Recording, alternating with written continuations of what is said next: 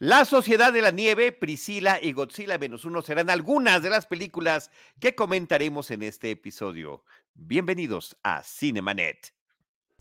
El cine se ve, pero también se escucha. Cine. Cine. Y más cine. Con Charlie del Río y el equipo Cinemanet. Bienvenidos a Cinemanet. Yo soy Charlie del Río, qué gusto me da darles la más cordial bienvenida. El día de hoy nuestro productor Jaime Rosales se suma a nuestro grupo de comentaristas y está también por acá Enrique Figueroa Anaya. ¿Cómo están queridos amigos? ¿Aló? ¿Aló? Ahora sí que alguien levante la mano. Muy bien, muy feliz de estar aquí otra vez en ¿Amigos? ¿Y quiénes son mis amigos? Exacto, sí. ¿A quién le habla? ¿De qué está hablando? ¿De qué está hablando? Suenan, pues unos grillitos nada más, es lo único que se alcanza a escuchar. Buenas noches a todos, bienvenidos a Cinemanet. Y feliz de compartir micrófono con, con Jaime, que hace tiempo que, que no pasaba. Y que bueno, yo tampoco estaba acá, ¿verdad?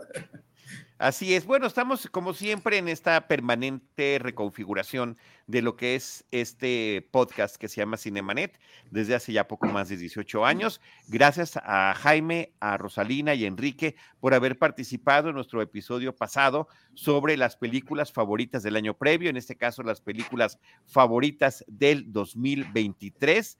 Tenemos 19 ediciones de ese tipo de programas eh, desde 2006, eh, cuando platicamos de las películas desde, del 2005. A ver si no me salieron mal las cuentas, pero así debe de ser. Así que muchísimas gracias por eso. Y bueno, pues el día de hoy lo que tratamos de hacer todavía en este arranque del 2024, todavía en este mes de enero, mes de los Capricornio, dicen por ahí, eh, me, explicaban antes de entrar al, programa en vivo. Y Acuario, y Acuario, termina Acuario cerrando el año. y, la, era de Acuario, por supuesto. Es eh, tratar de, de, platicar brevemente de algunas de las cosas que hemos estado viendo, que continúan ya sea en alguna plataforma o en alguna pantalla cinematográfica para ponernos al día y después ya recuperar nuestro ritmo regular. Así que le quiero ceder la palabra a Enrique Figueroa Naya ¿Con qué película quieres arrancar? ¿Qué película quieres recomendar y comentar, Enrique? Pues mira, si quieres vamos a, echar ya de una vez un reestreno que creo que vale mucho la pena y que nos tendrá mucho de qué hablar también a finales de, año con una película que si no me equivoco se llama Poor Things, si no, si me equivoco, discúlpeme, pero es una película que, va a venir a, estreno y que creo que la verdad es muy interesante poder ver esta cinta que se llama Delicatessen, es de Jean-Pierre Jonet y Marc Caro, eh, ustedes recordarán a Jean-Pierre Jonet por ser el director de Amélie y, y, en la dupla, por los dos por ser directores de, bueno, los, de la ciudad de, los niños perdidos. Em, se trata de Delicatessen, es un reestreno de una película de ciencia ficción muy interesante, muy oscura también.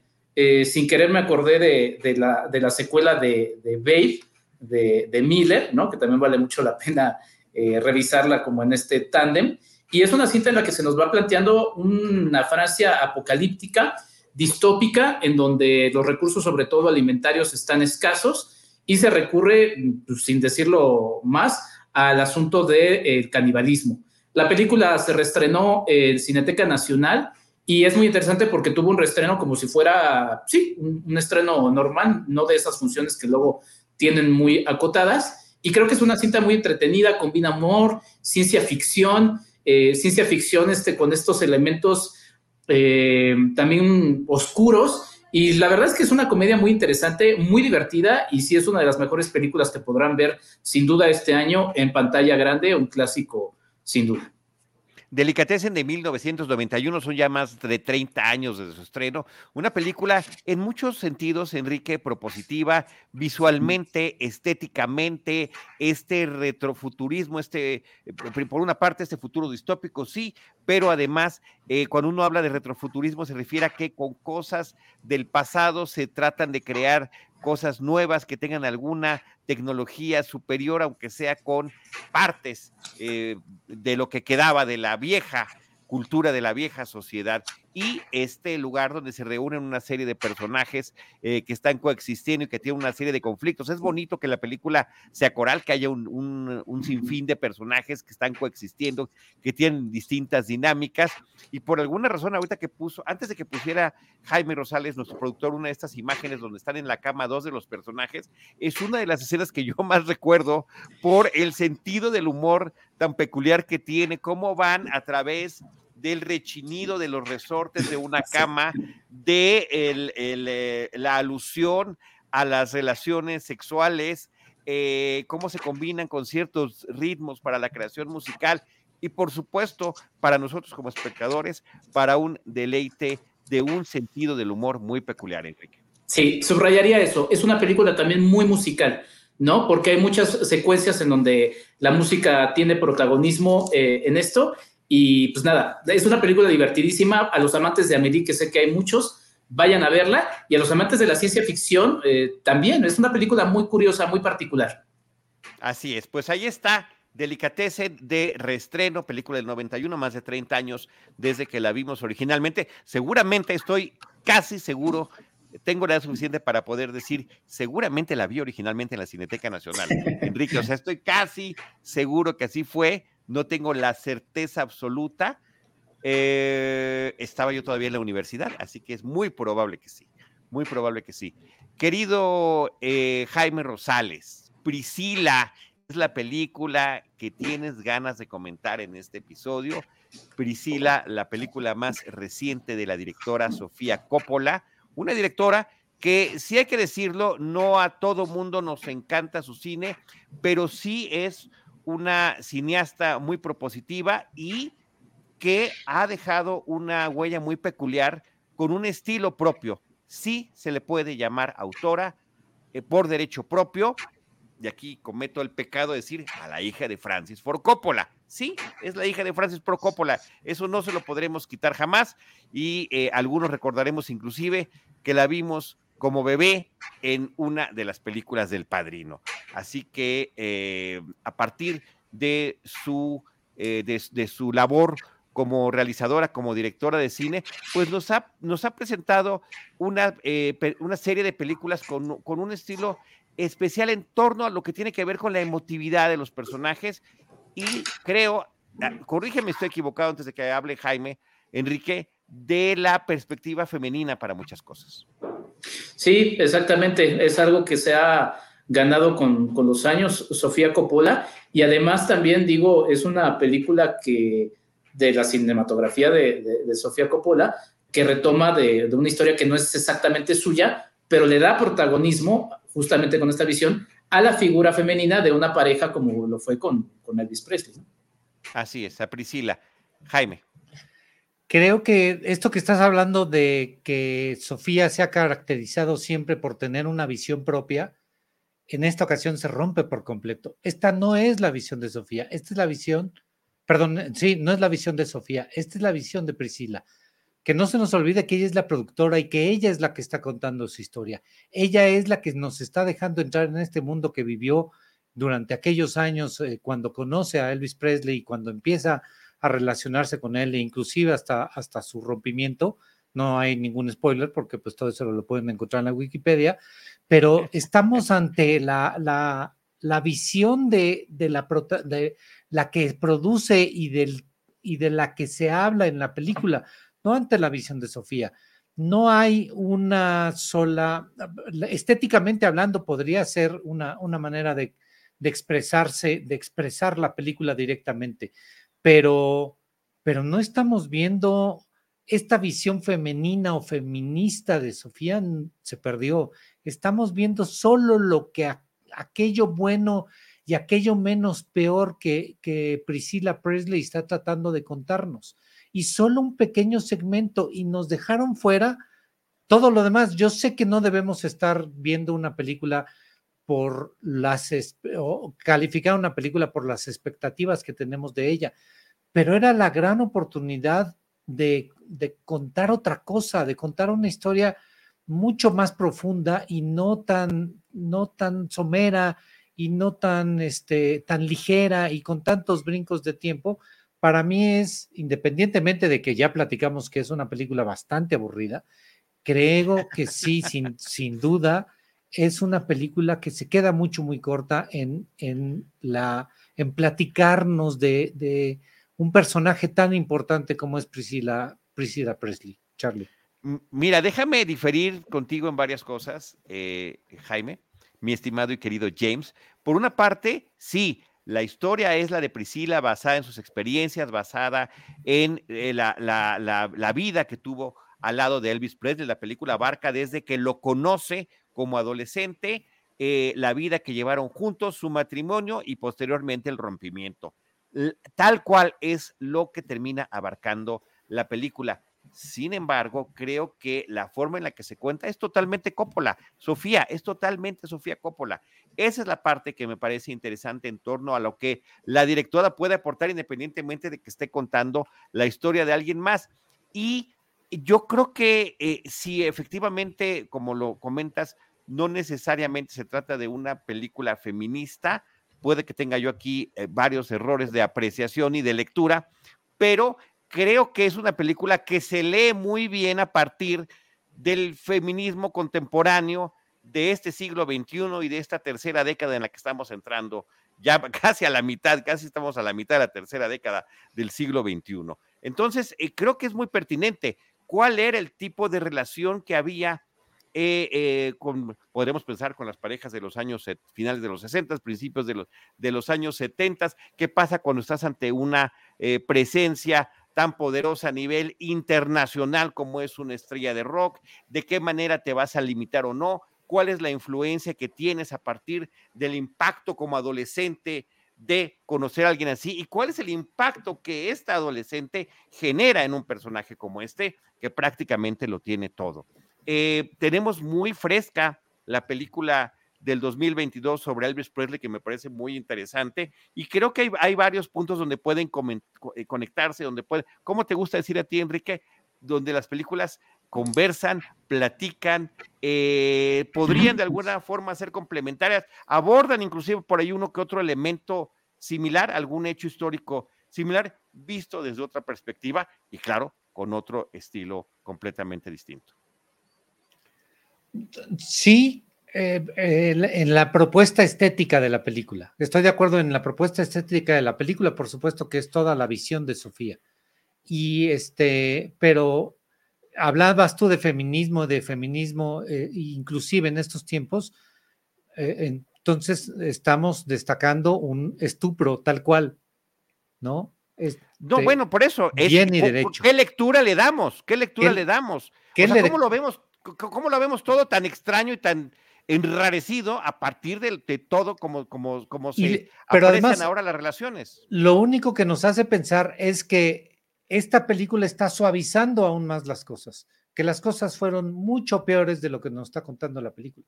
Yo creo que quedan perfectamente claras y bien sugeridas, pero bueno, insisto, son lecturas y eso que efectivamente con lo que sí coincido contigo es que el ritmo es efectivamente muy lento y pues, de repente la película puede parecer que es más larga de lo que en realidad es. Otra cosa que yo quisiera descartar es la presencia de esta actriz, Kylie Spaney. Yo no la conocía, no la ubico y me parece que hace un papel extraordinario en el rol de eh, Priscila, eh, verla a través de estos diferentes momentos de su vida, desde la inocencia y la ingenuidad de la adolescencia, a través de la relación que va llevando con él. Además, eh, la cámara de Sofía y su equipo de trabajo la aman. La verdad que la actriz se ve espectacular, como, como tan espectacular como es también y era también Priscila Presley. Así que me parece que esa parte, eh, pues, eh, resulta muy interesante eh, cómo vivir toda esta perspectiva. Y fíjate que, digo, ya dijimos qué temporalidad abarca la película, pero leí por ahí muchos comentarios de quejas sobre el final de la película. Y a mí, la verdad que me parece muy buen final el momento que decide la historia y la directora y la, y la creadora y quien vivió de, decidir en este momento acaba la cinta con, con, e, con, esta decisión, con este hecho que a algunos les parece un tanto anticlimático, a mí me pareció una gran decisión concluir la película de esa manera.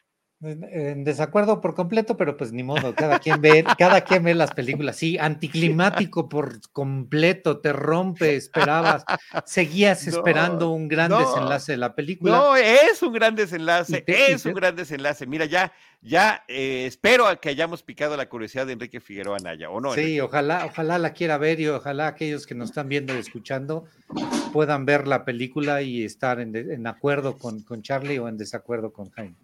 La, veré cuando se estrene porque además es una película que produce Movie, entonces es una película que llegará a la plataforma de Movie, entonces eh, yo creo que en ese momento la, la iré a ver. Ahora, continúa en cartelera, la película se estrenó a finales de diciembre, a finales del año pasado. Eh, antes de pasar a la siguiente película, saludos a Mel Salazar, dice saludos Enrique, Charlie y Jaime, muchas gracias Mel Salazar. Y Gustavo Rodríguez, saludos a los estimados expertos, un placer escucharlos. Muchísimas gracias Gustavo, un gran saludo muy cariñoso para ti también. Eh, Enrique, ¿con cuál nos vamos? Pues si quieres voy rápido con dos películas mexicanas, porque aprovechan también las películas mexicanas a tener salida en estos días. Y una es una que le costó mucho trabajo llegar a las pantallas, que es y Hagen, de Benito Fernández. Es una película que dirige, que escribe, es una animación, una animación muy interesante. Bueno, primero, como se sabe, en México cuesta mucho trabajo hacer animación por lo costoso que es.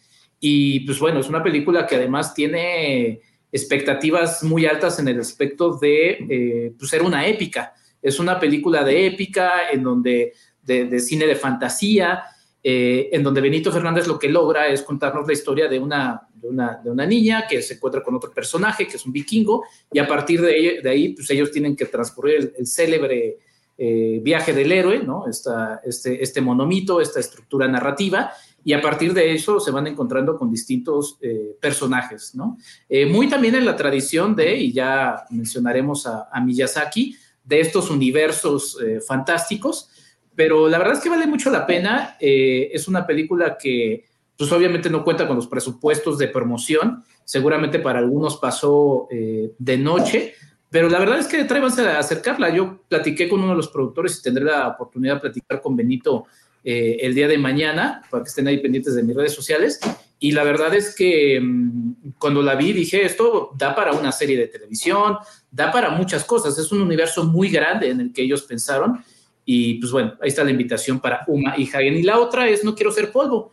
Eh, ya que hablábamos de delicatessen y de cómo la ciencia ficción de repente en apariencia pareciera que solamente es cine de muy eh, alto presupuesto, eh, cine de, con efectos especiales sorprendentes, pues luego en Latinoamérica es un poquito difícil poder hacer ese tipo de producciones. Y creo que eso es muy interesante porque hay un reto creativo para ver cómo sacarlo. Y no quiero ser, ser polvo de Iván eh, Lovenberg, es una película muy interesante porque justamente lo que aterriza es la idea de, había una generación por ahí de los 90 y bueno, se va repitiendo esa generación en donde de repente gente dice, bueno, viene el fin del mundo y, yo soy un predicador del fin del mundo y, pues bueno, eso me da una importancia.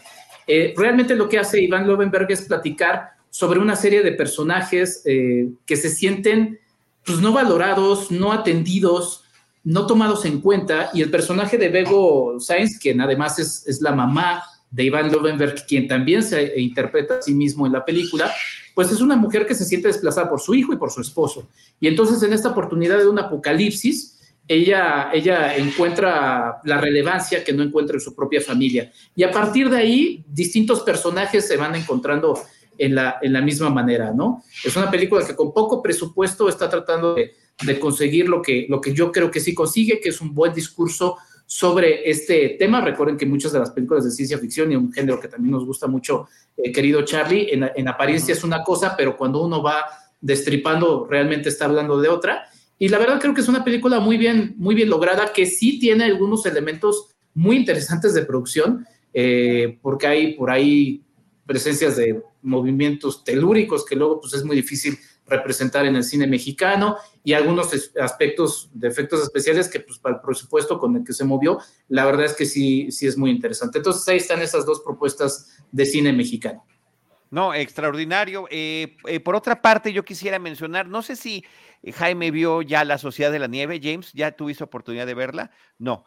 Es una película eh, dirigida por J. Bayona, una película que trata sobre este hecho de la vida real eh, que ocurrió hacia finales del año de 1972, cuando un avión uruguayo se estrella en la cordillera de los Andes. Era un avión que trasladaba eh, principalmente a un equipo de rugby de jóvenes deportistas de rugby que iban iban hacia Chile y el avión se estrella ahí en los Andes.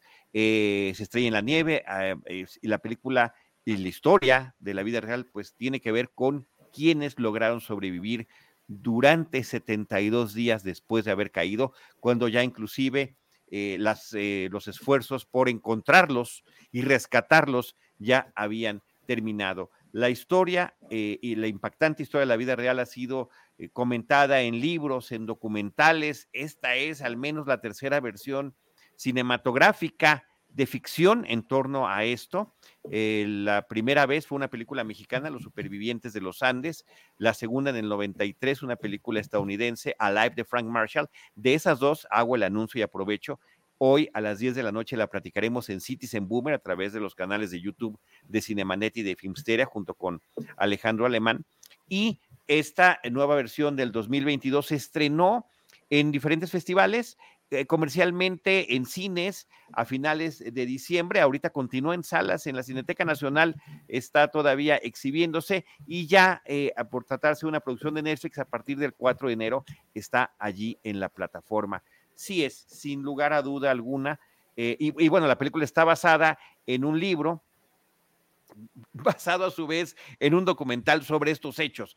Em, pero que creo que de todas las versiones es la más cuidadosa, la más emotiva, la que mejor recopila las experiencias de los sobrevivientes y cómo cuentan también ellos lo que, eh, eh, lo que vivieron, las experiencias que tuvieron quienes no lograron salir de allí con vida y la forma en la que lograron superar y tratar de escapar de esta terrible experiencia. Una película eh, eh, muy impactante, profunda. El final es tremendamente emotivo, de verdad que yo estaba a, lágrima batiente en todo ese, la última media hora de la película es tremenda, pero también una cinta sobre la eh, lo, que logra hacer el ser humano con tal de sobrevivir en las más desesperadas condiciones.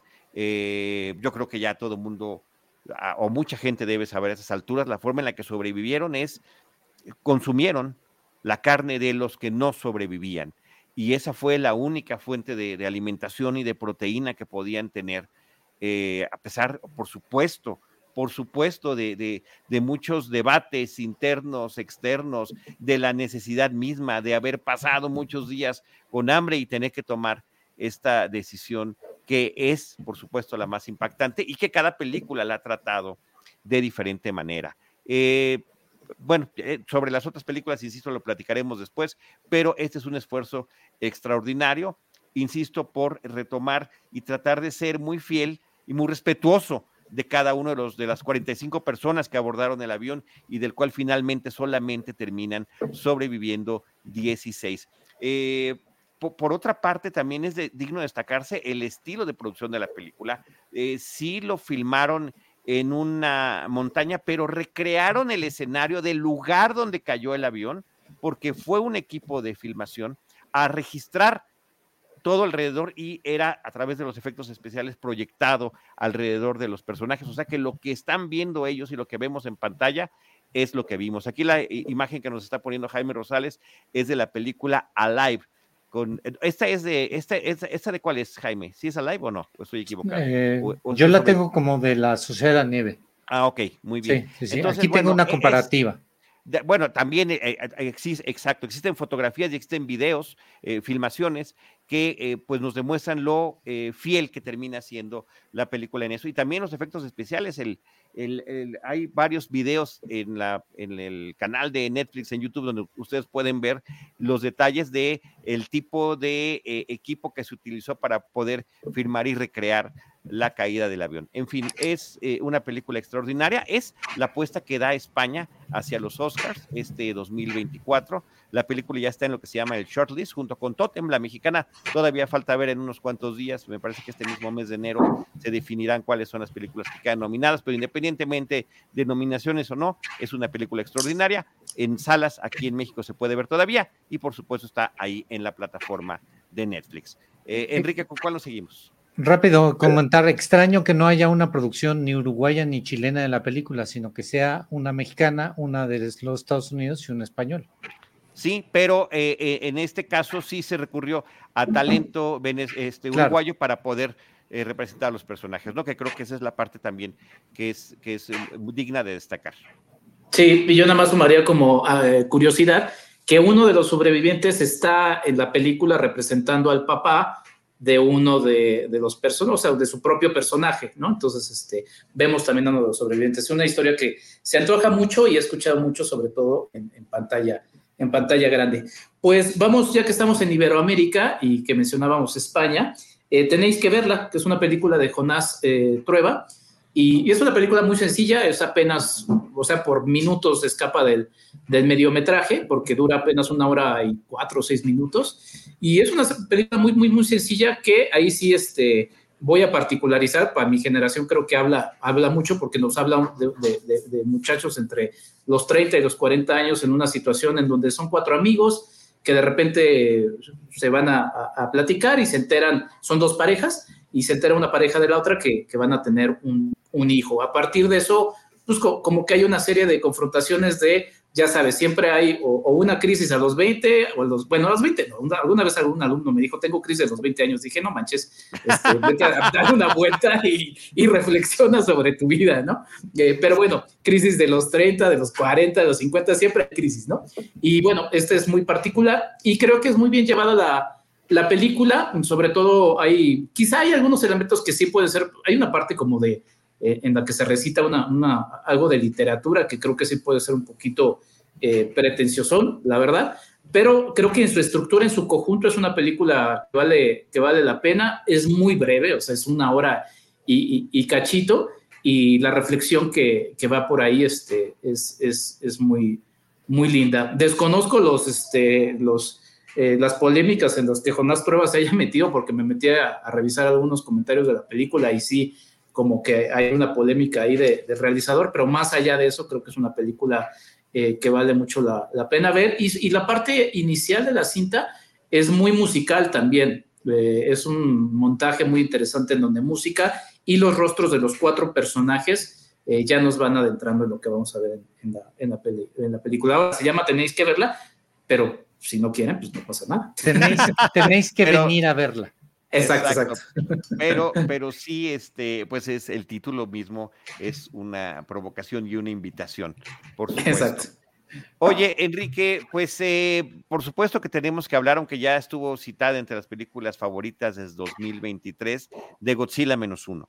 Esta película que todavía continúa en cartelera, producción japonesa, una vez más, después de pues son ya 70 años que se cumplen en, este 2024 desde la primera película en torno al personaje de Gojira, renombrado Godzilla para el público internacional y para las propias películas eh, hechas fuera de Japón. Eh, que, me parece interesantísimo porque esto podría ser, no conozco a nadie más experto que Enrique Figueroa Naya como con el tema de Godzilla en todas las versiones, ha visto todas las películas que hay y demás, pero eh, desde mi perspectiva, Enrique, y corrígeme si me equivoco, me parece que en sí misma esta película se puede ver independiente de todas las demás, podría ser como una suerte de reboot de, de, este personaje, nos, nos, lo platican desde su origen, eh, vinculado por supuesto al verdadero contexto histórico en el que surge la película de ciencia ficción de Godzilla en el Japón de la posguerra, de la, después de la Segunda Guerra Mundial, después de las dos bombas atómicas estadounidenses que cayeron sobre su territorio al final de ese conflicto bélico en 1945, del temor y consecuencias de eh, la amenaza atómica, por ahí también está Oppenheimer, al final de cuentas, eh, creo que son películas que sin ningún problema podrían entrar a un mismo ciclo. Y eh, el, el horror de la guerra, el horror de la bomba atómica, representada a través de esta bestial criatura. una película que combina una muy interesante historia de los seres humanos. Creo que hay un gran equilibrio entre lo que es el monstruo, lo que es el espectáculo, lo que es esta gran metáfora y analogía que es Godzilla y la historia de estos sobrevivientes de la guerra.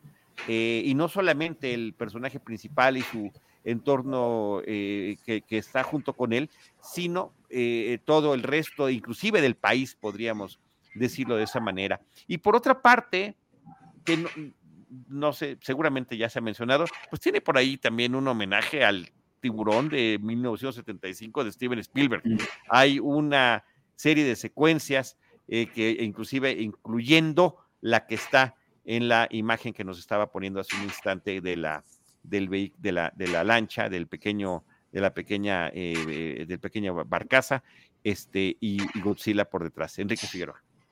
Sí, pues es que hay mucho, mucho de qué hablar de esta de esta Godzilla, podría aventurarme también a decir, querido Charlie, que de las Godzillas japonesas es quizá la menos japonesa, eh, lo cual también se traduce en que es la que ha tenido mucha gran aceptación por el público en general, lo cual no está mal, ¿eh? O sea, a mí me parece, me parece bien y me parece eh, bastante emocionante que la conversación de Godzilla eh, con una Godzilla contra King Kong, que se va a estrenar también este año, la domine eh, esta, esta Godzilla, ¿no? Sí, y la domina, oye, perdón, y domina 2023 y 2024, ¿no? O sea, en esta transición entre estos años. Pero, pero explícanos, por favor, qué significa esto que es la menos japonesa.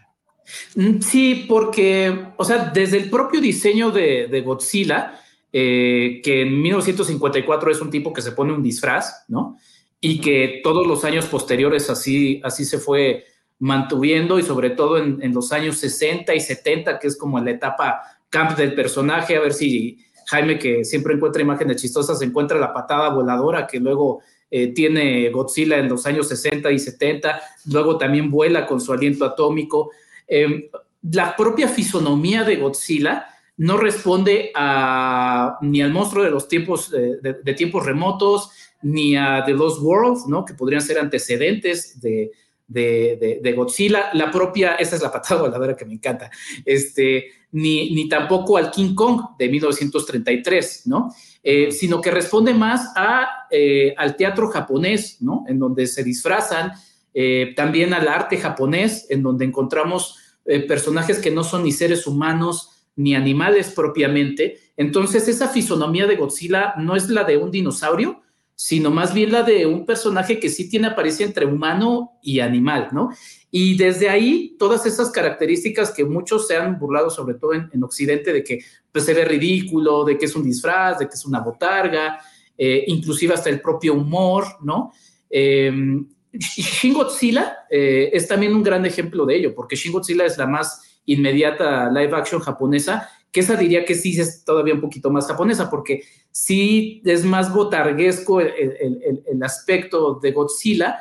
Y esta, eh, que Yamazaki, que creo que lo, que lo hace muy bien el, director, pero es Takashi Yamazaki, eh, creo que está más influenciada por los efectos visuales eh, de los Estados Unidos, lo cual está bien. O sea, no estoy diciendo que esté, que esté mal, por eso digo que es quizá la más estadounidense, la más cercana a, eso, sin dejar de ser japonesa, porque hay muchos elementos en donde justamente, como bien dices, eh, de todas las películas de Godzilla, y para responderte también, yo creo que todas las películas de Godzilla japonés, que son más de 30, eh, se pueden ver de manera separada sin tener que conectarla una con otra. Y, eh, sí son películas en donde prácticamente Godzilla tiene entre 10 y 15 minutos de aparición en pantalla. Eh, el peso siempre ha estado en las historias de los seres humanos. Por eso cuando de repente se dice, y también voy a cualquier tipo de película, ¿eh? cuando de repente dice, es que casi no aparece tal personaje y es aburrido, creo que más bien habla de las deficiencias del guion, algo que esta sí tiene muy bien remarcado, ¿no? Que es un guion en donde se da mucho peso a, los seres humanos. Y la película de 54 es un drama bélico, ¿no? En donde muchas de las escenas más eh, eh, predominantes son justamente estos, este, estas historias y, el drama bélico. Y lo que le aporta esta Godzilla Minus One es que eh, otra vez Godzilla es una metáfora, ¿no? Yo en un programa que, que, tuve recientemente platicaba que Godzilla es como el Batman de Christopher Nolan, ¿no? lo que necesita es que sea, soy yo, ¿no? Y Godzilla, muy en esto japonés, que eso es muy japonés, es Jin Yang, eh, representa la fuerza de balance. Entonces, en este caso, Godzilla, después del drama de la Segunda Guerra Mundial para Japón en esta película, este, dice, ok, ustedes murieron por una causa que no les correspondía porque eran los intereses del imperio japonés, que fue muy desgraciado, y si no, pregúntenles a los, a los chinos, ¿no? Eh, con quienes se ensañaron de manera terrible. Eh, pero pues el pueblo, que es la gente que sobrevive y que se queda ahí en la, eh, viviendo, pues dice, bueno, ¿y nosotros qué? Ahí es donde Godzilla une a ese pueblo que se siente muy mal y que también es otro aspecto muy japonés, que es el honor, porque además el protagonista es un ex kamikaze, este, que además se siente como los samuráis, o sea, no cumplí como los samuráis hacían el famoso Arakiri, no cumplí con mi misión, entonces, ¿qué merezco? Merezco morir. Y este Godzilla lo que le ofrece a todos estos personajes es la oportunidad de vivir. Eso es lo que Godzilla hace, aunque deja destrozos, y es muy emocionante ver los destrozos, eh, les da la oportunidad de vivir. Sí, eh, el deshonor, ¿no? Tiene que ver con eso. Bueno, pero con todo eso que me dices, no siento que sea tan poco japonesa o tan menos japonesa que otras. Inclusive diría yo, a pesar, y me gustaron mucho los efectos especiales, cuando Godzilla finalmente está en tierra, siento que sí se mueve como si fuera botarga y que es está hecho a propósito, es parte de la película, es parte de esta serie de homenajes que tiene retomar el tema musical eh, original, retomar el contexto histórico en el que surge, retomar cuáles son esas inquietudes básicas. Me parece que todo eso está sensacional, Enrique. Sí, y no estoy diciendo que no, pero digo, y es, es pregunta, ¿has visto la Shin Godzilla de 2016? No, esa no la he visto. Chécala porque, por, ejemplo, el, movimiento de Godzilla es como si fuera, y es, esa tiene mucho sentido porque viene con el tsunami que les pegó después del sismo que les, que les azotó muy fuerte, es literalmente una figura que casi no se mueve, o sea, casi no se mueve, y este sí se mueve más, lo cual no digo que esté mal, pero, pero y además, como dices, finalmente, sí es, este, es, es, muy japonés y termina siendo, pero échenle un ojo. Si les gustó esta, échenle un ojo a Shin Godzilla, que creo que también vale mucho la pena. Y también a la trilogía animada que siempre la menciono que está en Netflix. Esa sí, está como la única y que ahí saltaría, porque mi querido Jaime, todos estos tienen eh, estaturas así más o menos similares. El de la animada mide 300 metros, ¿no? Este, pero bueno, la verdad es que es un personaje muy interesante y escuchar la música original de Akira Ifukube, que es el tan, tan, tan, tan, ¿no? Y el rugido que también hace Akira Ifukube, que es el rugido de todas las Godzillas, inclusive de las estadounidenses, porque si no, no sería Godzilla, salvo el del 98, que los propios japoneses dijeron ya no se llama Godzilla, se llama Sila.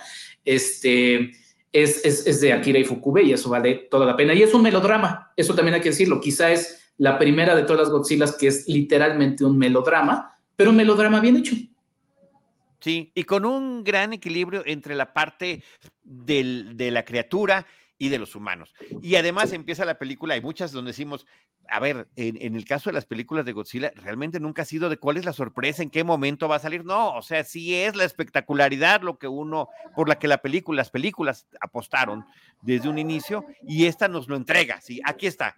Eso es lo que vas a ver, y eso es una pequeña parte de lo que seguirás viendo a lo largo de la película. No, yo quedé verdaderamente fascinado. Me gustó muchísimo. Voy a ya la vi en este 2024. Sí, Enrique. Sí, voy a sumar algo rápido y, de lo que decías de lo muy japonés. Hay una entrevista, una charla muy interesante entre Yamazaki y Gareth Edwards. Gareth Edwards es el que dirige la versión estadounidense de 2004. Y Gareth Edwards le dice, es que me hubiera gustado dirigir una, una Godzilla como la tuya.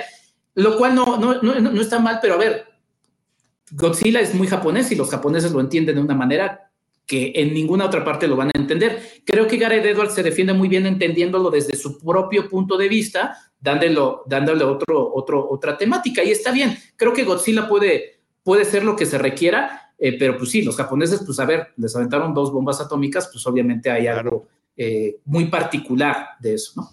Y bueno, el drama atómico también de, de, la, de la planta nuclear, o sea, es algo que está presente y los sismos y tsunamis y todo eso. Sí, sí, sí, sí, sí, sí. Bueno, pues ahí está. Me parece que es una gran recomendación. Si alguien no la ha visto, continúa en cartelera Godzilla. Está padre la imagen que puso Jaime. Godzilla Manos One con Oppenheimer. Sí. Muy bien. Enrique, ¿alguna otra cosa que traigas? Eh, pues rapidísimo, El Niño y la Garza, que ya también lo habíamos mencionado en el especial de las, de las películas, pero bueno, también está eh, ahí presente. Eh, de hecho, esa, yo la mencioné que había sido como mi Barbenheimer, porque además las dos estrenaron en el mismo momento, y pues es la despedida de un cineasta que, pues sí, se siente como su última, su última película. Creo que es una película que habrá que platicar cuando la gente la vea, porque hay un momento, o no sé si, si mencionarlo, porque ya lleva algunas semanas, porque creo que es el aspecto final, en donde de alguna manera parece que hay un personaje que es el propio Miyazaki, eh, destruyendo su propio mundo fantasioso. Y es una carta muy bonita porque Miyazaki le preguntaban, esta película, o decía más bien, esta película va a ser cuando mi nieto le pregunten cómo era su abuelito, pues esta va a ser la película que, le, que quiero que vea. Y se siente así porque de repente las generaciones que ya somos mayores, ¿no? ya me incluyo, este, pues de repente como que decimos, no, es que las cosas deben ser así para las, para las nuevas generaciones. Y creo que lo que hace Miyazaki es muy amoroso de decirle, esta fue mi versión del mundo, este es el universo que yo quise construir, pero a ustedes, nuevas generaciones, les toca lo que ustedes decidan y lo que ustedes gusten, y está bien que así lo haga. Creo que es una, es una declaración de amor eh, muy bonita y sí se siente muy, muy, muy, este, para quienes nos gusta el cine de Miyazaki, pues sí, es como muy impactante ver que de alguna manera destruye su mundo de fantasía pero, pero es muy bonito eso. Y bueno, la parte artística es, es muy linda, ¿no? La forma en la que siempre han hecho eh, las películas eh, eh, de, de, de, los estudios Ghibli y Miyazaki, que es uno de los autores de los Ghibli, que tiene además un estilo muy particular. Este, pues nada, es una película muy bonita. Esa yo la hermanaría, por ejemplo, con películas como Los Fableman, este, porque son películas de viejo, por así decirlo, ¿no? De un hombre mayor que está tratando de, de encontrar su lugar o de dar su legado. Creo que es muy bonito y podríamos hacer todo un ciclo al respecto. Ahí estaría sensacional. Así que el niño y la garza continúa en cartelera. Y pues creo que a menos que traigas alguna otra película que quieras recomendar, con eso podríamos estar cerrando el programa. Jaime Rosales, ¿tú tienes alguna? Sí, eh, que vayan a ver este fin de semana dos películas de la cartelera comercial que se estrenan. La primera es la nueva versión de Chicas Pesadas. Ahora es un musical. Es una, Girls eh, mean Girls, este, It's of Edge, la verdad es que no se van a decepcionar, vale la pena que se vayan a divertir un rato y que canten, van a tener nuevas canciones. está basada no en la película original, sino en la obra de Broadway. Ya saben que después de que pasan estas películas en cartelera, se hace una obra de Broadway y se, la, esta película en particular se basa, se basa en esa obra, no tanto Obviamente tiene que tener un origen en, la película. Regresa Tina Fey. Tina Fey es la escritora de la película, no es la directora, pero es la productora. Escribe y produce, eh, escribe, produce y actúa. Y entonces este, la actualizan para. Por ahí Alejandro Alemán la despedaza en su columna en Eje Central, pero ya sabemos que para amarguras, pues la amarguras las de Alejandro. Este, no, vean, la, la verdad es que van a quedar con un buen sabor de boca, los chistes están muy divertidos y hay, por supuesto, algún, algún cameo y alguna aparición especial que vale, que vale mucho la pena. La otra película de la que les quiero recomendar este fin de semana se llama Beekeeper, Sentencia, Sentencia de Muerte, con Jason, con Jason Statham, una película de acción que pues también hay que ver. Vean, vean cine comercial, muchachos, no todo es cine independiente, ¿eh? Muy pues vean todo, ¿no? Yo creo que la invitación es que vean de todo todo lo que puedan ver de cine. La verdad es que este, hay mucha oferta de cine y esta época previa a los Óscares es una época de muchísimo estreno de, cine independiente. Entonces, este, creo que... Sí, de cine interesante. La próxima semana se estrena The Holdovers, que es la película que se llama Los que se quedan. De esa hablamos la próxima semana, de esa podemos platicar la próxima semana. Ya finalmente la última película de la que quiero hablar es que también estrena mañana en Cineteca Nacional, se llama La Mesita del Comedor, una película que ah. estuvo en el Festival Macabro, una película española de Calle Casas que llega finalmente a México y es una película de terror, la distribuye Alphabet Cinema no se la pierdan también este fin de semana a partir de, a partir de mañana en la Cineteca Nacional. No, pues ah, aprovechando, perdón, aprovechando la presencia de Jaime, porque lo vi por ahí en el Twitter y creo que es una buena pregunta para Jaime. Eh, ¿Tú cómo ves que de repente se van encimando tantas de estas películas que mucha gente quiere ver en este, en este periodo? ¿Funciona, no funciona? ¿Tú cómo lo ves a nivel de, industria, querido? A nivel de industria no es que funcione o no funcione, es que es el único momento en el que pueden salir. es, es la, finalmente la posibilidad de que las películas puedan salir a cartelera, porque teníamos una época decembrina de vacaciones en donde llenábamos las salas de cine o de superhéroes o de películas infantiles o de películas navideñas y por lo tanto en este momento todas estas películas que se venían que se venían guardando durante todo el año tienen finalmente una salida porque para el cine comercial es una época en donde no hay tanta taquilla y le bajan un poquito a esta intensidad de películas. De todas maneras vimos que Aquaman por más mala y por más eh, chafa película que pueda ser, les va, les va muy bien. México es un país de los, ya le llaman rescatachurros, porque estas, estas películas en México ocupan el segundo, tercer, cuarto lugar mundial de, la taquilla de la taquilla. Yo la vi y la quiero olvidar, James, la quiero olvidar. No hablaste de, no hablaste de, la película. Pero pues en algún, yo sé que además te gusta ser muy propositivo, excepto cuando no. Pero, este, en, en, algunos momentos tenemos que hablar de estas películas malas que llenan, que llenan espacio y que llenan salas. Pero espérenme, la gente las va a ver. Independientemente de la calidad de la película, la gente la está yendo a ver. Este, de, de Holdovers, por ejemplo, una película que obviamente es un, este, debió haber salido en la época navideña y que no tuvo espacio, por más que sea de Universal Pictures. Universal es la distribuidora, pero no pudieron meter la película en esta época y por lo tanto. Estaba pues, perfecta para la última semana del año, perfecta. Pero no había el suficiente espacio y ellos deciden sacarla un poco después, aunque no se, aunque ya haya pasado la época navideña, pero esperan que le vaya mejor en, taquilla porque ya hay más espacio, ya hay más salas disponibles para que puedan subsistir este tipo de películas. Y la otra cosa, James, es que ya hay también más expectativa. Es una de esas películas que, pues ya ahora en la ceremonia de los Globos de Oro ya tuvo sus reconocimientos. Se, este, se platica mucho de ella hacia los Oscars.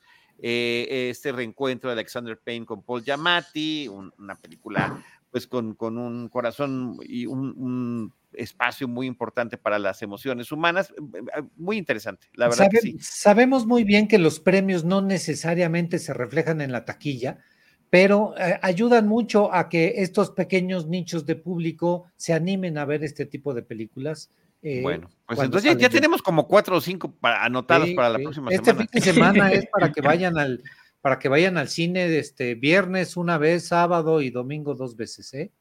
Muy bien. En el cine. Enrique, sentí que tenías, te estabas quedando ahí con ganas de decir algo.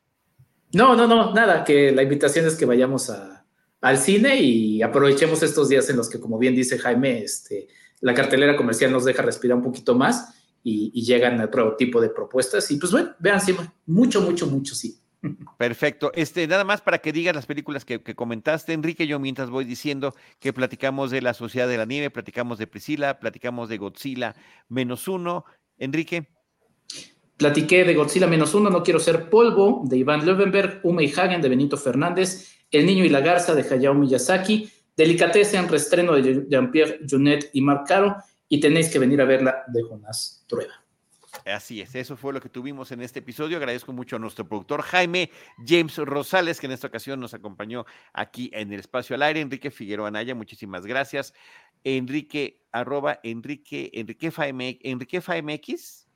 Enrique FMX en Twitter y en TikTok. En TikTok estoy muy movido, entonces Enrique ah, Figueroa sí, Sí, bueno, no son videos, son prácticamente investigaciones documentales que nos presenta Enrique, muy interesantes.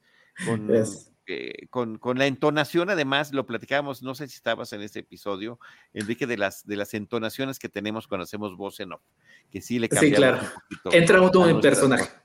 Exacto, exacto. Jaime Rosales, arroba Jaime Rosales H y un servidor Charlie del Río. Eh, les agradecemos a todos que nos hayan acompañado y les recordamos que nosotros les estaremos esperando en nuestro próximo episodio con cine, cine y más cine. Esto fue Cinemanet. El cine se ve, pero también se escucha. Les esperamos en nuestro próximo episodio. Cine Cine. y más cine.